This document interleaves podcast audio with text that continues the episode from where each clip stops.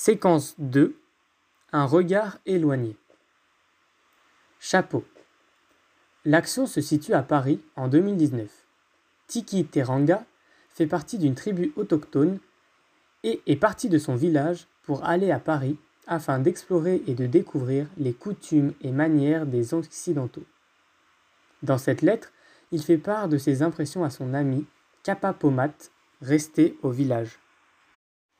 Lettre 1 Tiki Teranga à son ami Kappa Pomat.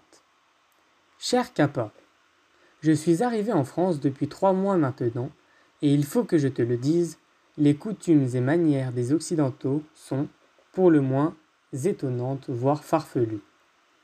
J'ai voyagé un peu partout dans ce pays, et comme tu te le doutes, les maisons sont bien plus développées que sur notre île, plus hautes et plus solides.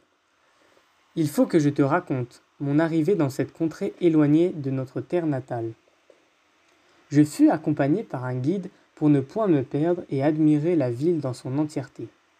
Il m'emmena d'abord visiter une grande bâtisse comme je n'en avais jamais encore vue, qu'ils appellent là-bas Assemblée nationale.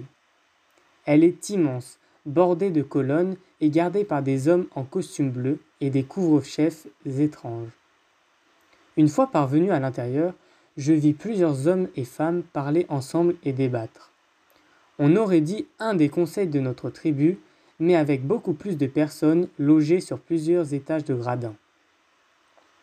Tu ne le croirais pas peut-être, mais leurs chefs sont comme les nôtres. Ils parlent beaucoup trop.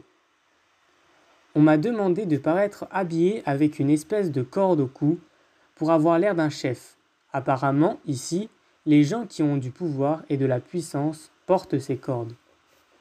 Les hommes parlaient dans une petite tige métallique et les autres comprenaient aisément ce qu'ils disaient. En sortant de cette bâtisse, j'ai pu observer un temps magnifique et un ciel bleu, mais aucun arbre à l'horizon. Le chant de nos oiseaux laissait place à des bruits inconnus à mon oreille. Je ne te parle même pas des odeurs. C'est indescriptible.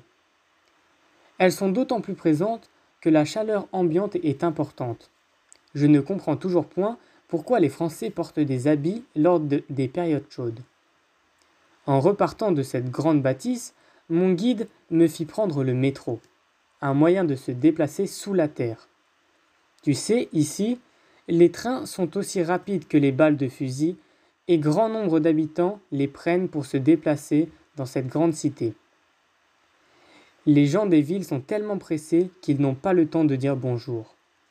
J'espère que tu découvriras Paris à ton tour quand tu le pourras. D'ici là, j'espère que tu verras cette lettre et que tu répondras le plus vite possible. De Paris, le 25 juillet 2019.